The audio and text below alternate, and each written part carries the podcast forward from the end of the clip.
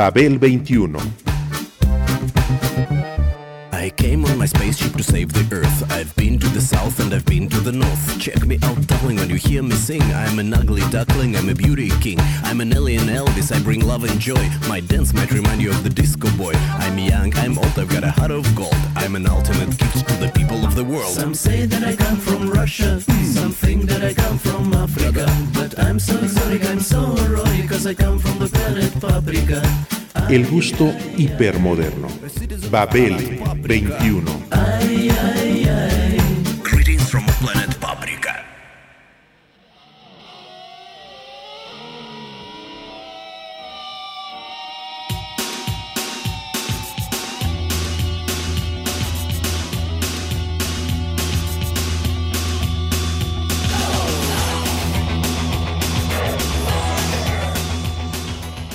Wolf Biermann y Nina Hagen, con las herramientas de la disidencia, la música y la constancia, contribuyeron para derribar el muro de Berlín.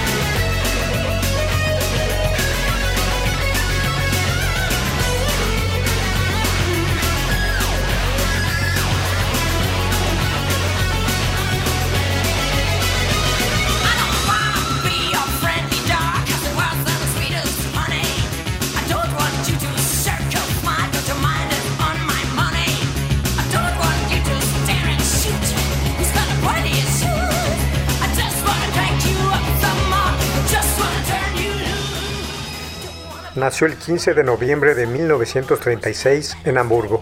Su padre, un constructor de máquinas de los astilleros alemanes, fue encarcelado ese mismo año debido a su militancia comunista y murió en el campo de concentración de Auschwitz bajo el gobierno de Hitler. Wolf entonces se crió con su madre, igualmente una comunista activa. A los 17 años, en 1953, en plena posguerra y por convicción propia, se fue a vivir a Berlín del Este, sector controlado entonces por los soviéticos, donde llevó a cabo estudios de economía política y de teatro, bajo la influencia de Bertolt Brecht. Trabajó un par de años como asistente de dirección en el grupo de arte dramático Berliner Ensemble y en los siguientes se dio tiempo para estudiar y terminar las carreras de filosofía y matemáticas.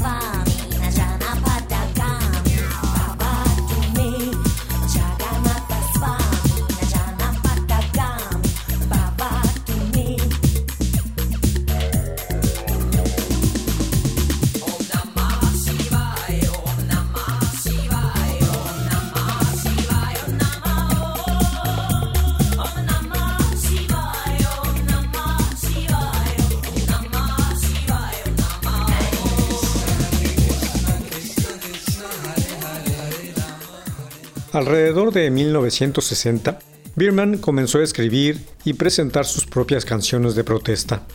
Un año después, fundó el Teatro Berlinés para Obreros y Estudiantes en Prenzlauberg, con el que ensayó su obra Berliner Braugang. Fue el tiempo en que comenzó la construcción del muro de Berlín, que dividiría simbólicamente al mundo en dos. Como ciudadano de la RDA, Alemania del Este, sus actividades culturales le fueron prohibidas terminantemente, una por una, en 1965, porque, como explicaron los voceros gubernamentales, eran contrarias a los intereses del Estado.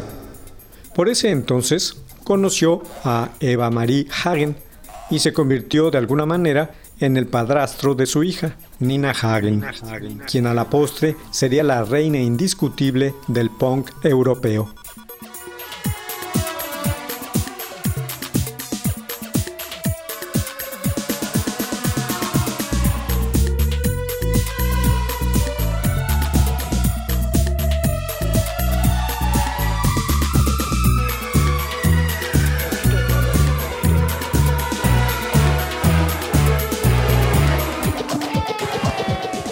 Tras la publicación de su primer libro de poesía y canciones, El arpa de alambre, de 1965, Bierman se tornó objeto de discusión del undécimo Congreso Central del Partido Socialista Unificado, de la RDA. Ahí y en la prensa oficial se le acusó de escepticismo y de comportamiento pequeño burgués y anarquista. Fue vetado para cualquier presentación pública a pesar de ello, siguió participando en la vida política y artística de Alemania Oriental de forma clandestina.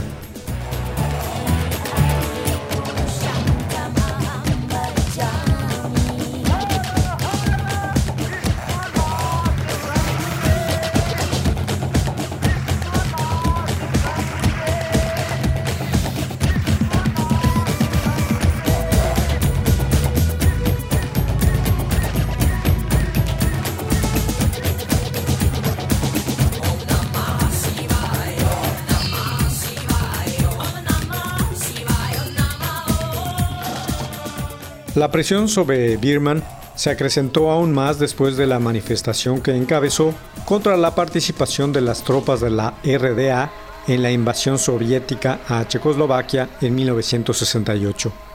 Birman se mantuvo así como un opositor socialista y enemigo público reconocido por el Estado. En la RDA, sus libros y discos circulaban secretamente, pues cantar o enseñar sus canciones era penado hasta con la expulsión de la universidad. La única obra de teatro presentada por Biermann hasta la fecha fue Der Dratra, estrenada en 1971, con una trama a la manera de cuento legendario, enlazada por medio de baladas, cuyas metáforas el autor dejó muy claras. El dragón es el símbolo del poder parasitario, de la explotación, la arbitrariedad y el terror contrarrevolucionario. La lucha contra este dragón, donde y como quiera que se ponga de manifiesto, será el objetivo de Bierman, cuyas armas son la canción, el poema y el teatro.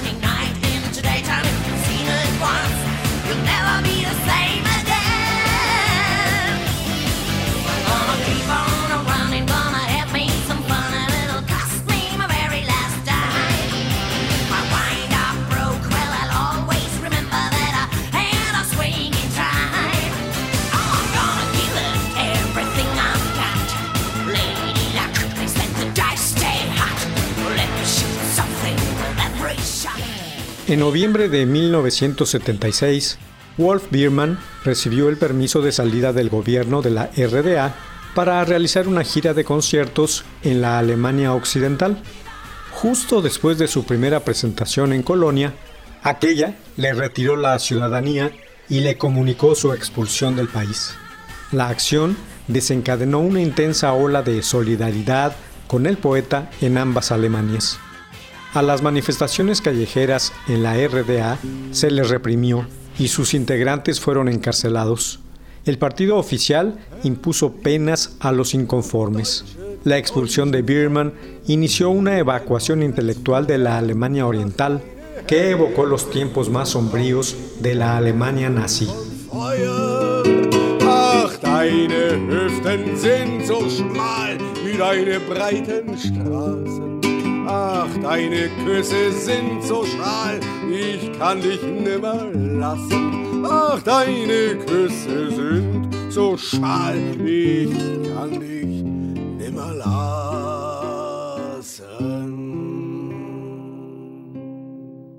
Ich kann nicht weg mehr von dir gehen. Im Westen steht die Mauer, im Osten meine Freunde stehen. Der Nordwind ist ein rauer Berlin, du blonde, blonde Frau. Ich bin dein kühler Freier. Dein Himmel ist so hundeblau, darin hängt meine Leier. Dein Himmel ist so hundeblau, darin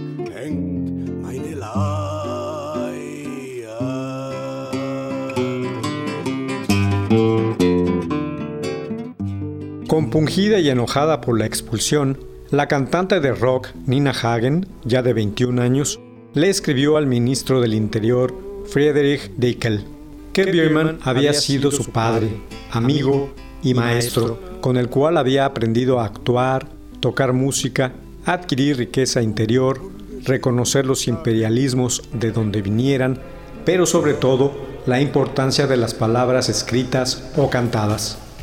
Biermann, para ella, ligaba la verdad al arte, llamando a la dividida izquierda a unificarse y pidiendo una y otra vez la solidaridad internacional. Debido a ello, dijo que lo admiraba y quería seguir colaborando con él en el futuro.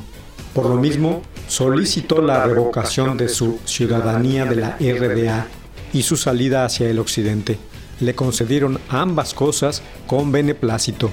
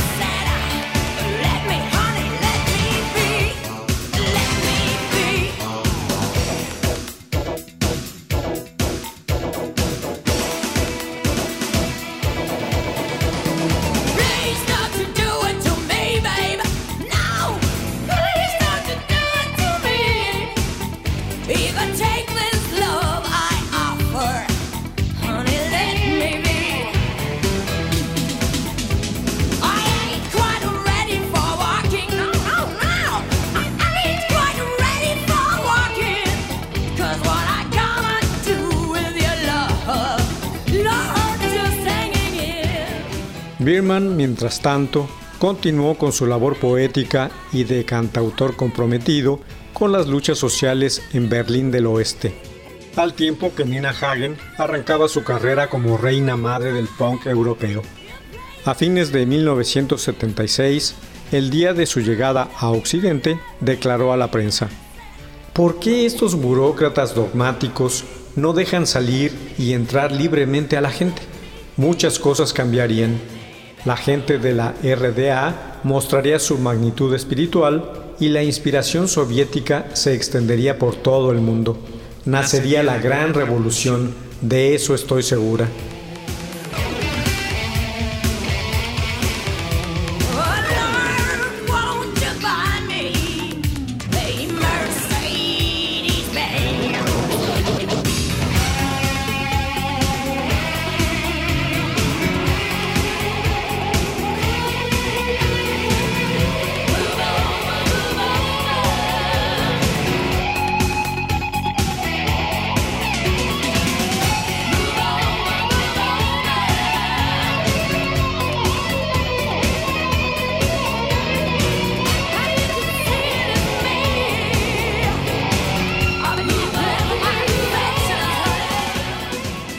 Trece años después, en 1989, Nina Hagen desbordaba actividad en varios sentidos. Se cambió a vivir a la ciudad de París, asistió al Congreso Mundial sobre ovnis y ciencias paranormales, donde siempre era bien recibida y sus opiniones sobre los milagros solares interesaban. Recibió una invitación especial de Raisa, la esposa del presidente soviético Mikhail Gorbachev, para participar en el Día Internacional de la Mujer en Moscú resolvió sus problemas contractuales con la compañía de discos en la que estaba e inició la grabación de su siguiente álbum, el sexto. Inauguró su propia discoteca en Senden, a un RFA, donde dio a conocer el material que componía el disco Nina Hagen y comenzó una gira mundial.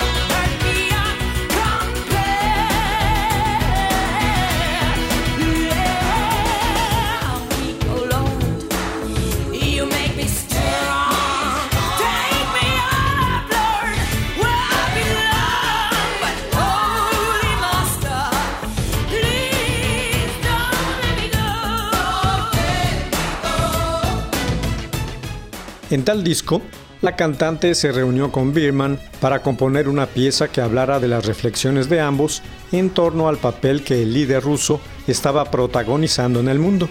El resultado fue Mijail Mijail, el rap de Gorbachev. En ella, Nina Hagen utilizó entre 3 y 7 matices de voz y dos idiomas, ruso y alemán.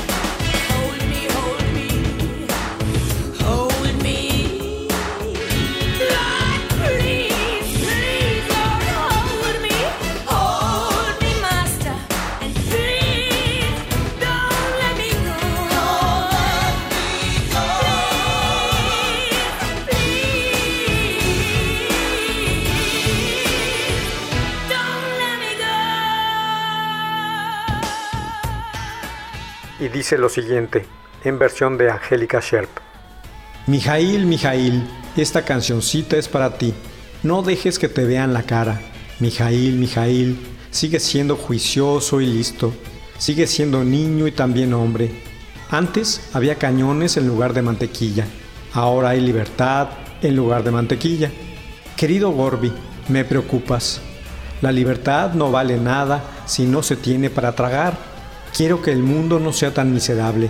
Solo quiero la verdad, pan y jitomates, rosas para el amor y un guiso de soya. La esperanza te la regalo, Mijail, Mijail. En todas partes, este u oeste, tienes amigos, pero también enemigos que te desean la peste. Здравствуйте, товарищ Михаил Горбачев. Здравствуйте,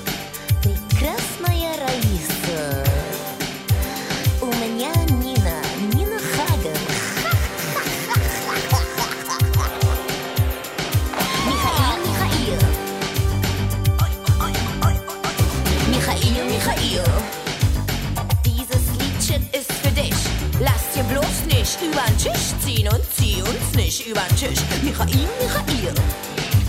Bleibe klug und bleibe schlau. Bleibe Kind und sei ein Mann.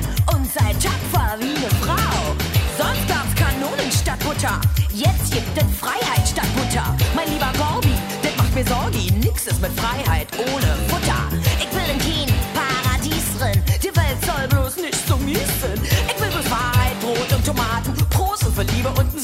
Sojabraten. Oi, oi, Mama, Hoffnung, die ich heg. Mütterchen, mein Russland, auf den Weg. Oi, oi, Mama, blas mal in ne Glut. Feuerchen, du wärmst mich und das macht mir Mut. Michael, Michael.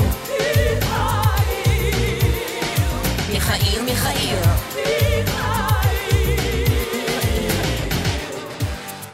Zieht euch warm! Mijail, Mijail, yo te deseo suerte para que sigas haciendo tu camino, sin balas en la nuca. Los eruditos discuten si eres traidor o héroe. A mí no me importa. No creo que ello te ofenda. Habrá que medirte por otras hazañas. Libertad, canciones y salchichas para comer. Mijail, Mijail, sé siempre hombre y revolucionario. Mijail, Mijail. A Vladimir le pregunté, oye, ¿todo le saldrá bien a Gorby? Hay tantos parásitos, bandidos con uniforme, generales y oficiales golpistas, pájaros gordos condecorados, tantos burócratas. Mijail, Mijail, hay que poner a trabajar a la gente. Una nueva era de fronteras abiertas y justicia. Mijail, Mijail. El disco salió el 8 de octubre de 1989. En noviembre, un mes después, Gorbachev avalaba la caída del muro.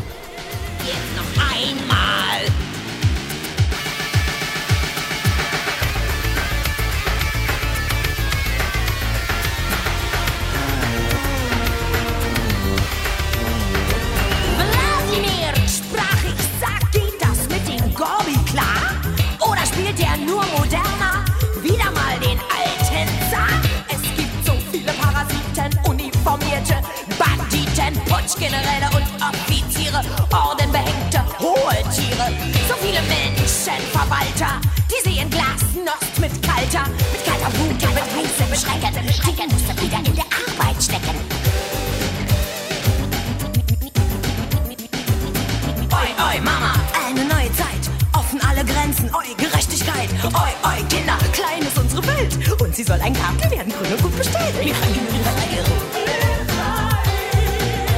Oi, oi, Michael, Michael. Michael, Michael. Oi, oi, oi, Michael, Michael.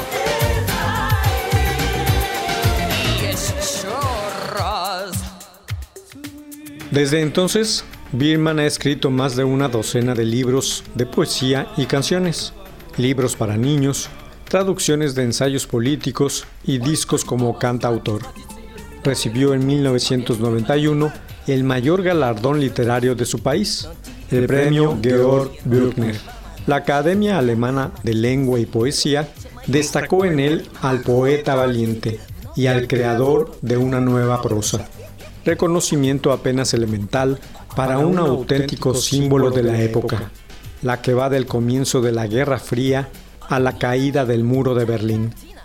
El sello de la Smithsonian Institution reeditó su legendario álbum doble de 1968, Eric Bentley, Songs and Poems of Walt Bierman, y de ahí en adelante distribuiría él mismo sus discos a través de la compañía recién creada por él, la Leader Production Altona, un indie cultural de la política, la poesía y la canción de autor. Ahora, ya como el máximo premio literario de su país, ha continuado congruentemente con su actitud crítica hacia el sistema. El mismo Birman, que durante muchos años se constituyó él solo en una especie de partido de oposición en la RDA.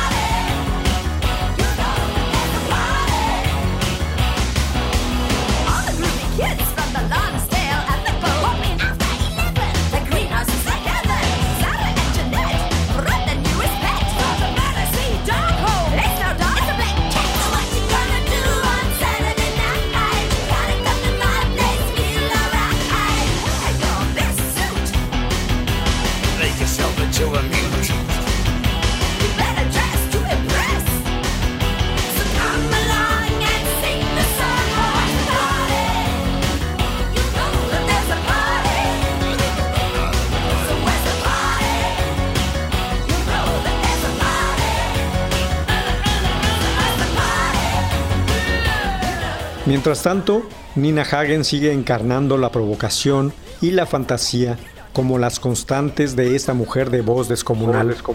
La lírica de sus composiciones es la muestra pura de su avant-garde musical.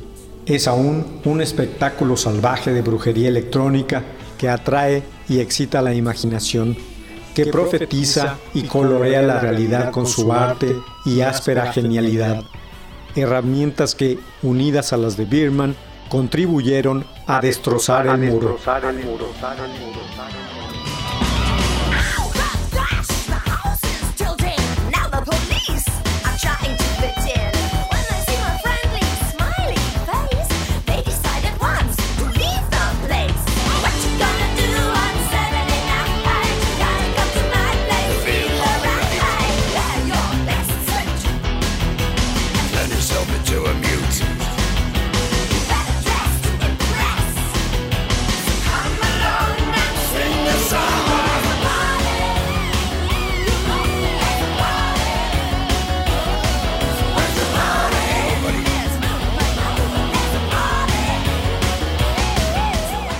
Babel 21, un programa de Sergio Monsalvo. Producción a cargo de Pita Cortés, Roberto Hernández y Hugo Enrique Sánchez.